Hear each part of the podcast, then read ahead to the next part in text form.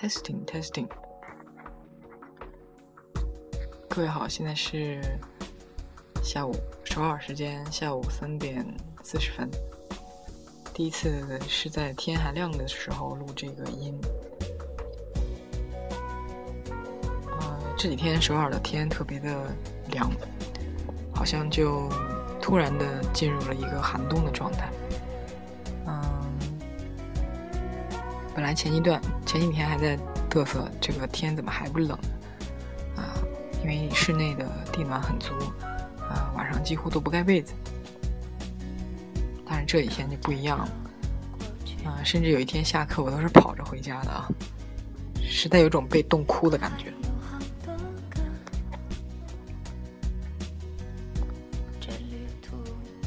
不知道大家有没有那种对一个电影的喜爱，然后会不会使你，呃，时不时的就会把这个电影拿出来再看一看。嗯，我是有几部这样的电影，啊。所以今天我要介绍的也是这样的一个电影的其中一个。嗯，它的英文名叫《The Way》，啊，中文翻译《朝圣之路》，可能也有别的翻译版本啊。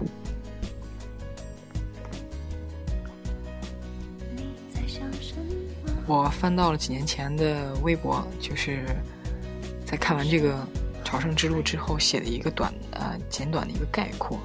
没有任何深度，就是一个非常大致的概括。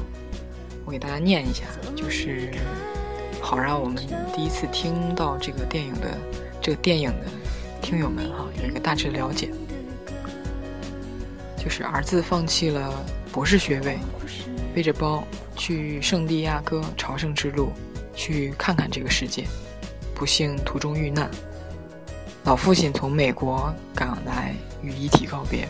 悲痛的他，带上儿子的骨灰，踏上了朝圣之路，决定和儿子一起去看看他向往的世界。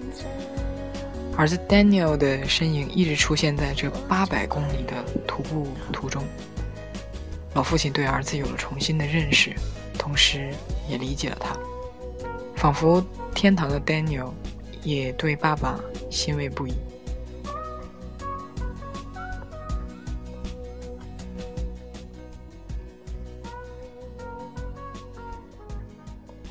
啊，我当时看这个电影，是因为我那一段时间是正开始打算出去，不停的在计划有一个出行的这样的一个状态。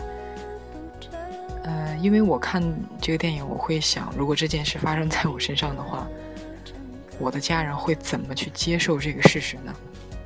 嗯，一想到这个就非常的难过，然后以至于我。呃，后来每次看这个电影的时候，刚刚开始几分钟我就有这种情绪，然后随着这个电影的一步一步往下的发展，呃，内心的这种往外涌的这种呃情感波动吧，会会越来越强烈。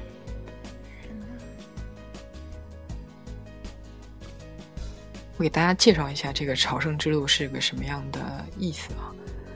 啊，这个朝圣之路呢，是从呃法国比利牛斯山山脚下一个小镇起，然后到西班牙的圣地亚哥这个小镇的一个徒步路程，它的全长大概有八百多公里吧。嗯，当然了，它有很多不同的路线，起点也不一定非在法国，好多也是之前好像从中东的那边也都开始了。因为这个西班牙这个圣地亚哥这个小城哈，和罗马和耶路撒冷，呃，齐名为世界的三大圣城。嗯，我看资料显示说，中世纪就已经被天主教徒开始用作朝圣之路了。然后一直到后来，嗯，很多的背包客，然后嗯，搞户外的一些人吧，也。开始利用这条路去开启他们自己的一个呃旅程吧。呃，这条路大概就介绍一下大家有兴趣的话可以去搜一下更具体的内容啊。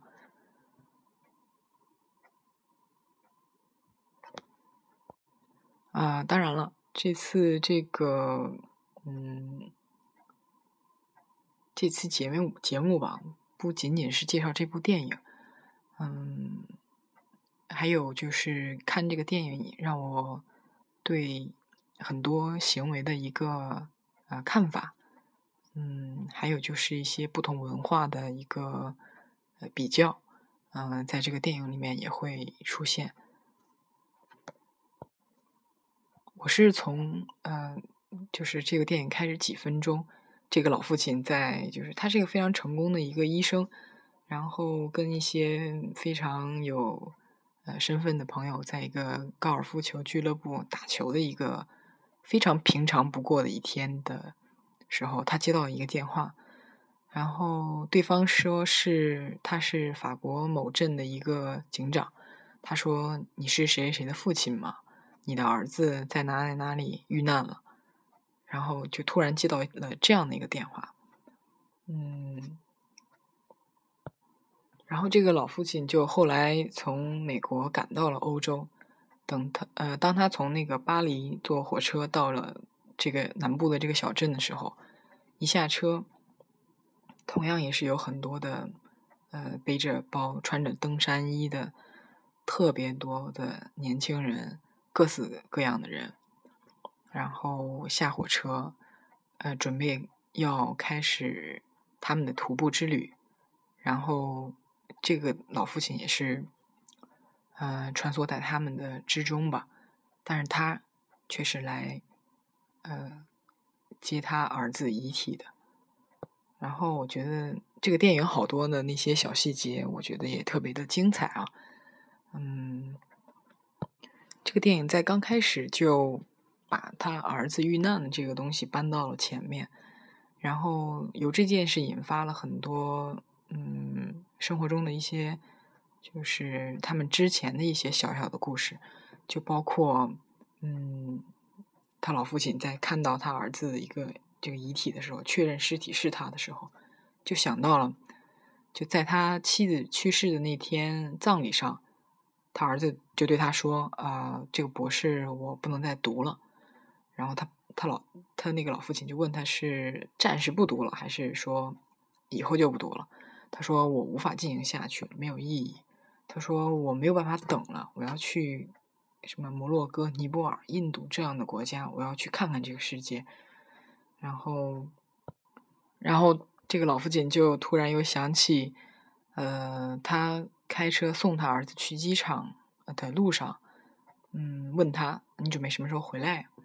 然后他儿子说我没有计划，我什么我不知道。其实说实话，他们父子的关系，其实在他妈妈去世之后，一直特别不好，因为互相不了解。然后他儿子一直对他说：“呃，你可以不祝福我，但是不要 judge 我。”不要对我，呃，不要论断我。就在他老父亲一直回忆他和他儿子之前对话的这些场景中，可以看得出来，就是他们俩是没有办法互相理解对方的。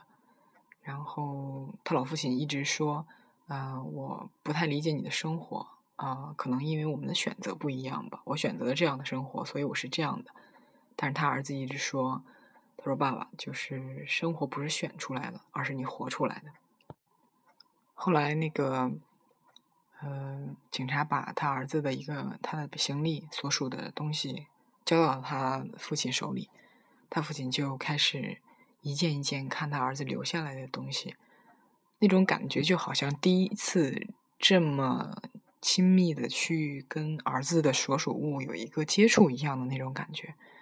嗯，在不停翻他儿子那个其中有一个相册的时候，就看他和在世界各世界各地和不同人的合影，然后想起了他和儿子之前的这些对话。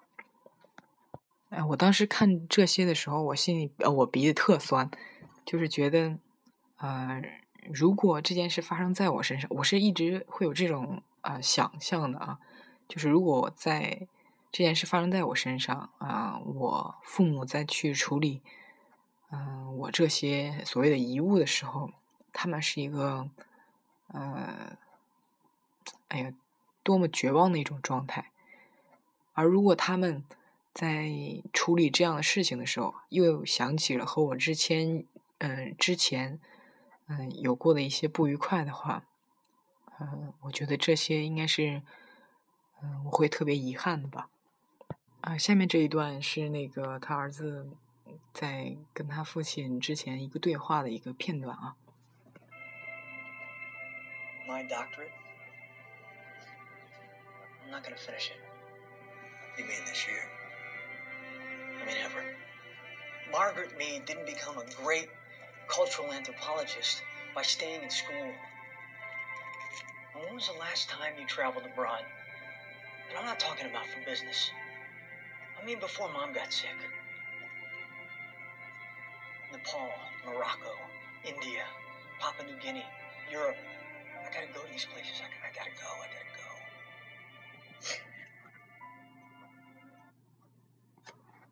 然后他父亲就在看完他这些所属物，又回忆了他儿子之前这些东西以后，决定，嗯，火化他儿子的尸体，然后同时。嗯，也决定了，就是带着他儿子的骨灰走这个朝圣之路。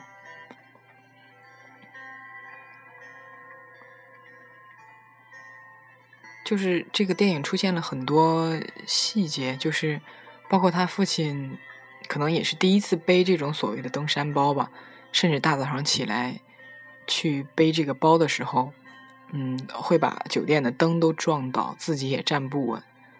嗯，甚至还有就是他对这种所谓的徒步、所谓的嗯朝圣之旅是没有任何概念的，就是包括他大早上从酒店出来，第一步就选走错了方向，然后嗯很多很多这样的细节都能表现出他父亲对嗯他儿子之前这样的生活是毫无概念的，然后他就这样上路了。嗯，每到一个嗯点吧，一个觉得嗯一个美的地方，或者觉得看似比较有纪念性的地方，他都会把他儿子的骨灰拿出来一点，放在手里，亲吻一下自己的手，然后撒在那一片土地上。嗯，呃，挺沉重的。我当时我看的时候，哈，嗯，这个老父亲在他这个徒步途中，当然也认识了很多人，因为。嗯，这条路其实据统计啊，每年有十万人都会走这条路。然后，但是他的之前的状态肯定是紧绷的嘛，因为他刚刚失去了他唯一的孩子，他遇见谁都不愿多讲什么，嗯，非常的封闭自己。当他走了第一天，在一个小镇上，呃，准备去选择一个酒店入住的时候。我相信这也是他第一次住所谓的这个青年旅社吧，然后嗯，条件非常差，然后可能别的条件青年旅社其城市里的也还好，但是在这些小村子里，尤其土铺的这种背包客的这些嗯青年旅社，嗯，它并不是一个概念青年旅社，并不是有什么主题的那样的一个青年旅社，它就是一个给你提供一个早餐一个床，嗯，非常的简陋。然后，这个老父亲第一天就被带进这样一个青年旅社。啊，我看到这个场景是有三排床，每排每排的床大概有十五到二十张床吧，可能就是一个超级大的一个宿舍的这种感觉。嗯，进去以后，嗯，有人在咳嗽，有人在打呼，有人在做各种各样的事。嗯，他年纪也挺大的吧，六十多岁。嗯。也许老外嗯来看六十多岁其实没有老的这种概念，但是在我来看也是非常非常不容易，然后非常心疼这个做父亲的这个人。然后其实还有一些呃文化上的差异啊，就是这个老父亲认识了呃最开始认识了一个荷兰人，这个荷兰人很胖，然后每个人可能走这个朝圣之路都有自己的一个意义。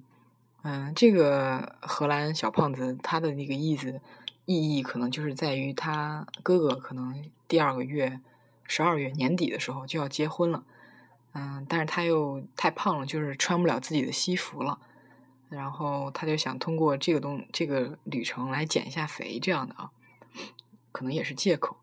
但这个美国人可能就不是很理解，觉得你再买一个西服不就行了吗？然后，嗯，这个荷兰胖子说这是他哥哥第三次结婚，不想花这个钱了。其实，在我看来，也不是因为他不想花这个钱，可能是在我看来，欧洲人的这种，嗯，不知道是情调这些，我觉得说的太大了，就是可能因为一件小事就能做出一个徒步两个月的这样的一个决定。而不是非得有什么特别重大的意义的一个事情，才会去嗯花费很多时间在一件事上。嗯，我觉得这是他们特别可爱的一个地方。在他在这个老父亲认识的这些人中吧，最终锁定在这三个人上面。第一个就是刚才说要呃通过这个旅行来减肥的这个荷兰胖子，还有一个就是来自加拿大的，然后可能是为了逃避现实。然后又想借这个什么，嗯，烟瘾的一个女的吧，嗯，然后还有一个就是一个来自爱尔兰的一个作家。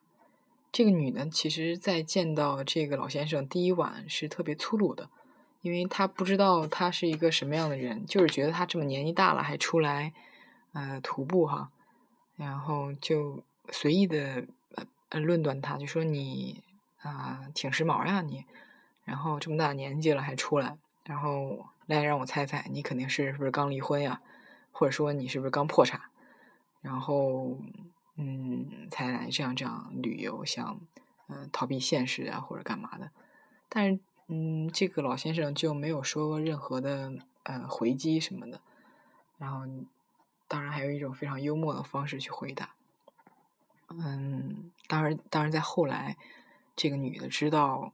嗯，这个老父亲是为什么走这个嗯朝圣之路的时候，嗯，也是非常感到羞愧和抱歉。嗯，当然还在这个他父亲在走这些这这一段旅程中旅程中，然后还有在跟这些嗯年年轻人交流的时候，一一个饭桌上可能会看到他儿子自己的身影。嗯，他儿子也在坐在其中，向他举杯。然后他走在路上的时候，也会看到他儿子在某一个地方站在前面，特别欣慰的看着他，对他微笑。然后我觉得这是也让我特别感动的一个地方。嗯，我不知道大家会有一个什么样的感触吧？就是，嗯，我我也会去想到我吧。假如我妈妈也会，嗯。啊，背着我的包去走我的路，又在这个途中看到我，然后我觉得可能对他来讲也是一种对我这种行为的一个理解吧，然后会让这种失去的这种沉重感，嗯嗯，会稍微得到一定的缓解和安慰，我感觉是这样的。啊，这个老父亲在这个路上这一路上与一些人有过交谈，发现每个人都是带着目的，嗯过来的，嗯，每个人的目的都不一样，嗯，他呃遇见了一个牧师，但是这个牧师却戴着一个犹太教的一种帽子吧，就一个小圆帽在上面哈，然后他说这样很容易让人误会。然后这个牧师说，嗯，很多人会误会，但是因为我那个之前得过脑癌，头头上就是有过很大的一个疤，嗯，反正不知什么原因，他就这样戴上了哈。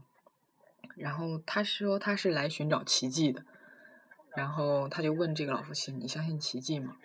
嗯嗯，他说：“嗯，我不再相信任何奇迹了。”然后。然后这个牧师就问他：“那你是不是任何那个什么天主教还是基督教的哈？”然后他说：“他除了一些嗯呃圣诞节呀、感恩节这样的仪式，其他也都不再参加了。”他说他不再相信这样的奇迹了。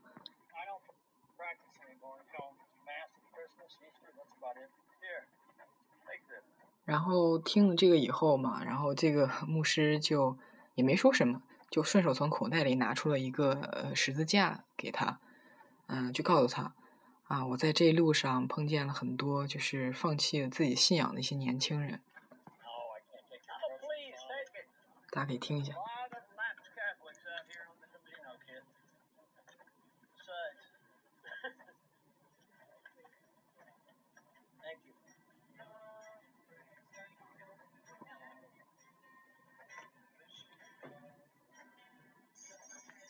然后他也遇见了一些，嗯，一个作家吧，就是所谓来寻找一些灵感的一些作家，就是每个人都是带自己各种各样的一个目的来走这条路的，嗯。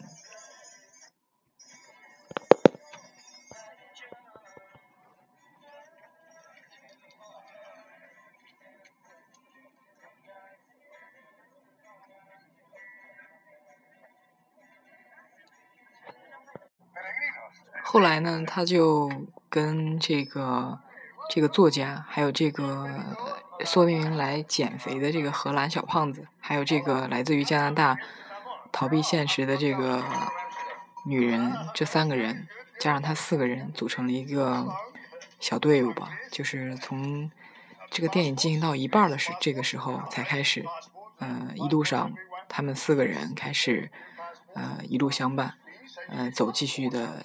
呃，剩下的路，然后发生了后面的故事。虽然组成了这样一个队伍，其实这个老父亲对他们三个人都有偏见吧。然后这几个人，嗯，对老父亲也有一定的一个意见，就是说，尤其这个女的，就是见她一个人一直走在最前面，嗯，从来不停下来去欣赏风景，从来。他他用他的原话啊，从来不会去闻一朵花是什么味道，就是一直在要到到达这个结果很重要，因为其他人都是在享受这个徒步的过程嘛。但是他总觉得这个老父亲是在比赛吗，还是在干嘛？就觉得不对，这样不好。但是这个老父亲对他们这些徒步的人也有意见啊，因为他觉得啊，他说，因为很多年轻人会觉得啊，这样这样做才像一个徒步者。啊，这样这样做才像一个徒步者。嗯，从他的语言的，嗯，从这个老父亲的很多语言中，能看得出他是对这样年轻人的一些，嗯，这样的行为吧，就是说徒所谓徒步者这个论述的这种行为是非常鄙视的，甚至有时候会有用一种讽刺的言语。这样的矛盾，嗯，终于在有一天就激化了。这个老父亲就听他们三个人在所谓的侃侃而谈，又同时喝了点酒吧，可能有点醉了，嗯，就开始了对他们一个一个人的一个评论。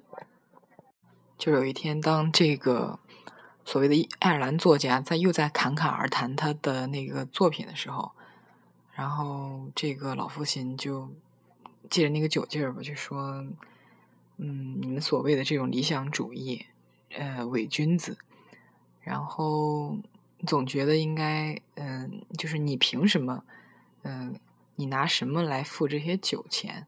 你你以为你写的都是好东西，就是因为你写的一本书而觉得你自己是高人一等吗？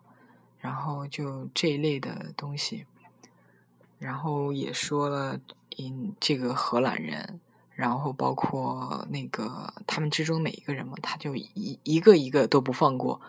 其实说的也是事实，虽然这样说出来有点粗鲁，嗯，但是就是这种矛盾激化了，就是这样的。我觉得这是一种高潮吧，这个电影的。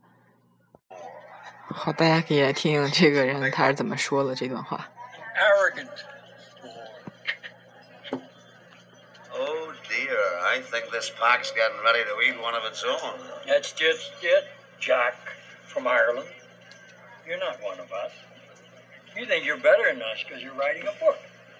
True pilgrim. All right, all right. True okay, pilgrim. okay. Like you would know. What did you use to pay for this wine? Here, huh?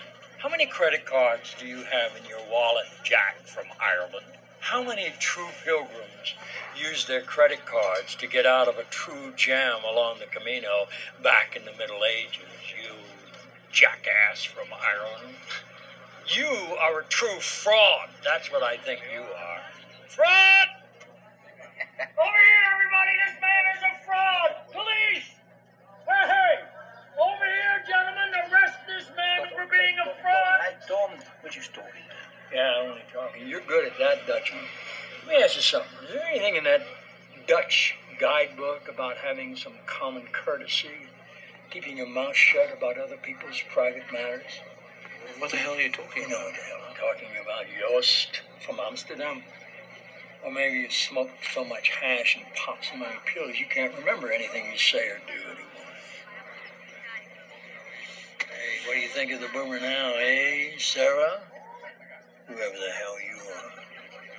So, friends, the question is 啊，他就这样一一指责了每个人的一些嗯不足吧，就是说那个荷兰人 一直在炫耀他自己有的那个嗯荷兰版本的一个导游书，嗯，他说他和他们荷兰人永远最懂得、最知道怎么走一个捷径，他们荷兰人的版本应好于另外的版本。这个老先生就质问他：“你那本这么好的导游书上，难道没有一些基本的礼仪吗？就是对别人的秘密守口如瓶。”就是因为这个荷兰人把他儿子去世这个事情告诉了别人嘛，然后可能他也比较介意吧。就是当他们在当其他的人在侃侃而谈什么是所谓的朝圣者的时候，这个老父亲借着这个酒劲儿，就把他们一一回击了。虽然是用了这样一个非常直接的一个方式啊，啊，但是我当时看的时候心里还是蛮 爽的啊。嗯，在这个非常激烈的这个嗯指责这个场景之后，最后一句话，嗯，这个老父亲又问了他们每个人，什么是所谓的朝圣者？死亡算不算？然后每一个人都沉默了，所有那些侃侃而谈，就是用多么艰苦的方式走过这个朝圣之旅的这些人，所有都沉默了。就是我觉得这个也是很深刻的。就是他觉他们觉得每个人，嗯，自己的人生都很不容易，都遇到瓶颈，嗯，都需要都不管怎么样都无法突破。但是其实，在我们所有的生活中啊，我们遇到那些困难也好，所有的不幸也好，真的在死亡面前，嗯，都不算什么，我们都没有发言权，我觉得。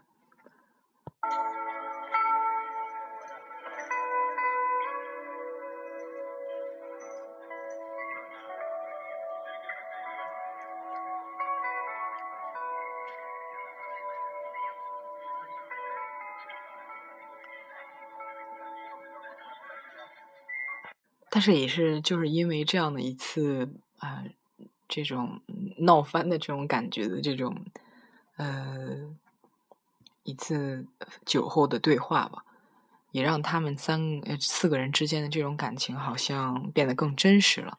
嗯，第一，不再互相隐瞒自己的身份，不再隐瞒自己内心的一个悲痛，能够开始坦诚的面对对方了。就是嗯。其实，在这件事以后，这个老父亲也做了一定的妥协吧。嗯，就是他，嗯，说完这些话以后，喝酒了，然后就闹发酒疯了，被那个警察拘留了。然后在拘留的同时呢，他也这个酒也慢慢醒了，也意识到自己刚才说的话也是一个多么粗鲁的行为。然后在这同时呢，他好像又看到自己儿子坐在自己的对面，看着他，就是 很无奈的笑，摇摇摇头。他自己也觉得自己好像挺可笑的，嗯嗯，有一个非常小的细节，就是在办完这些嗯拘留后的手续的时候，在他之前的一个世纪，他到哪都是说英语的，特别顽固的一种状态，就是说我不是你们这种朝圣者，然后呃我不学习你们的语言，然后我不认为就是学习你们的语言就是朝圣者的一部分，因为去那边的一些。呃，徒步的人到每一个国家或者到每一个地区，都会学几句当地的那个语言，去跟当地的人这样呃进行一个表达吧。但是这个老父亲就觉得这是一种特别无聊的行为，嗯，所以他就一直用英语，一直告诉别人我是美国人，嗯，我不会说你们的语言，就是这样。但是在他办那个拘留后的手续的时候，会对身边的几个同伴问。就是怎么说用西班牙语怎么说对不起。然后我觉得这样一个非常小的细节，也能嗯一点一点透露出这个老父亲也是也是在做一点一点改变的。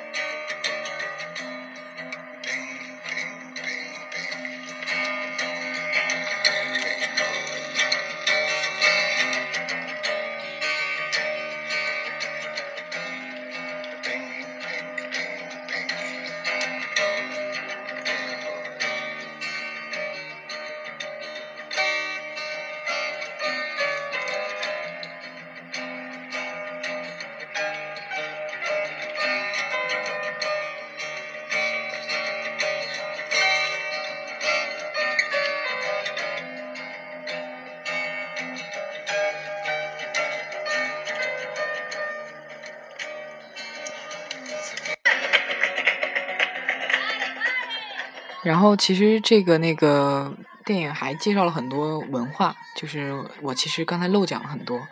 然后其中有这样的一个文化，就是他们在一个小镇上吃东西，然后突然发现，呃，有他儿子骨灰的这个包被小偷偷了，被一个吉普赛的小孩偷了。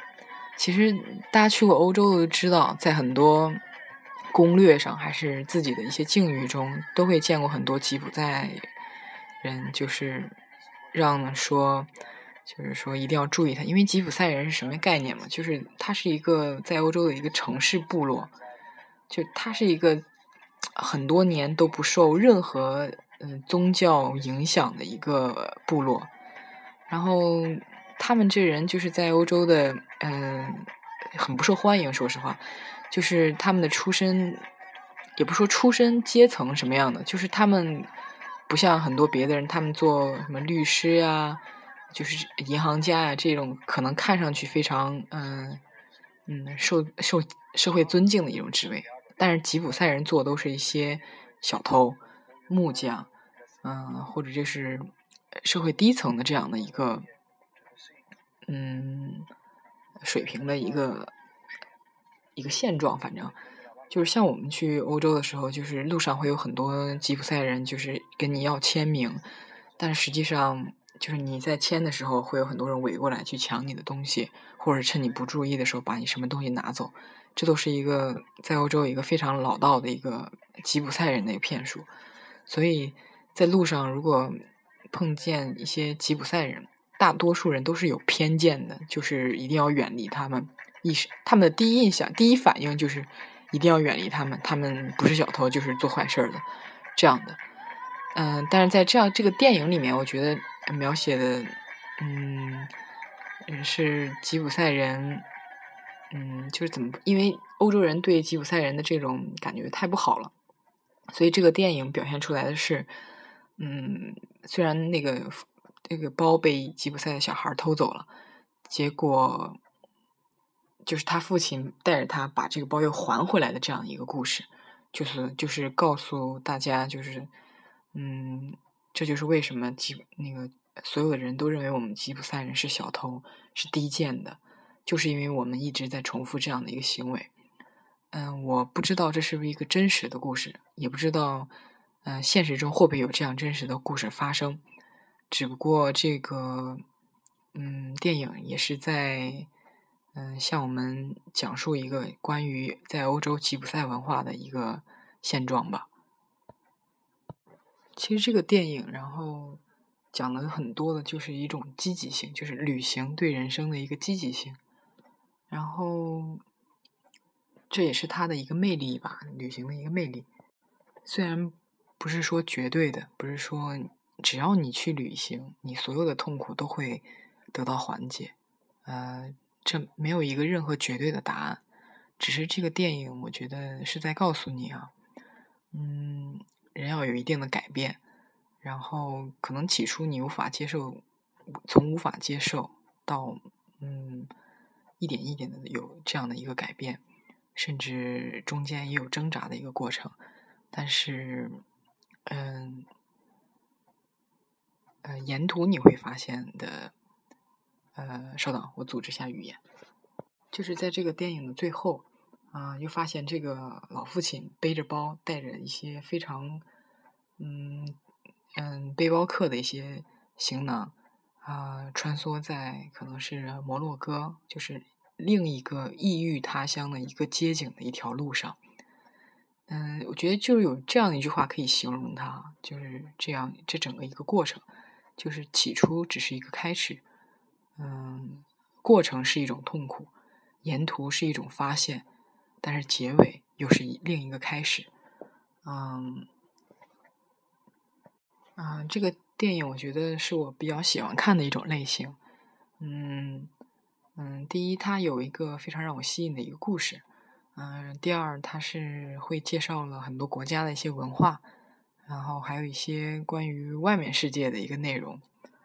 嗯，我特别喜欢有这样综合的，嗯，一种电影吧。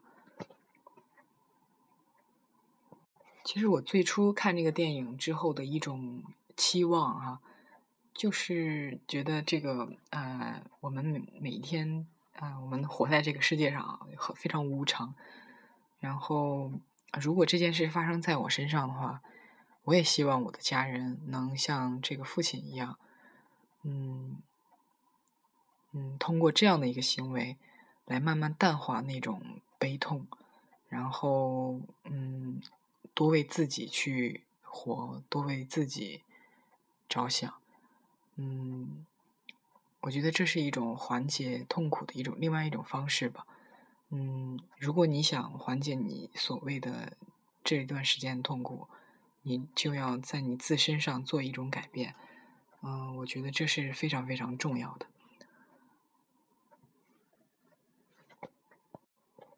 啊，我不知道大家听了这一期有没有很沉重的感觉？我希望不会啊。嗯，这不是我期望的一种效果。嗯，虽然在说的时候极度哽咽，嗯。嗯，希望大家会有收获吧。看这个电影会有一些呃想法、一些感受。嗯，好，这期先就这样吧。嗯，拜拜。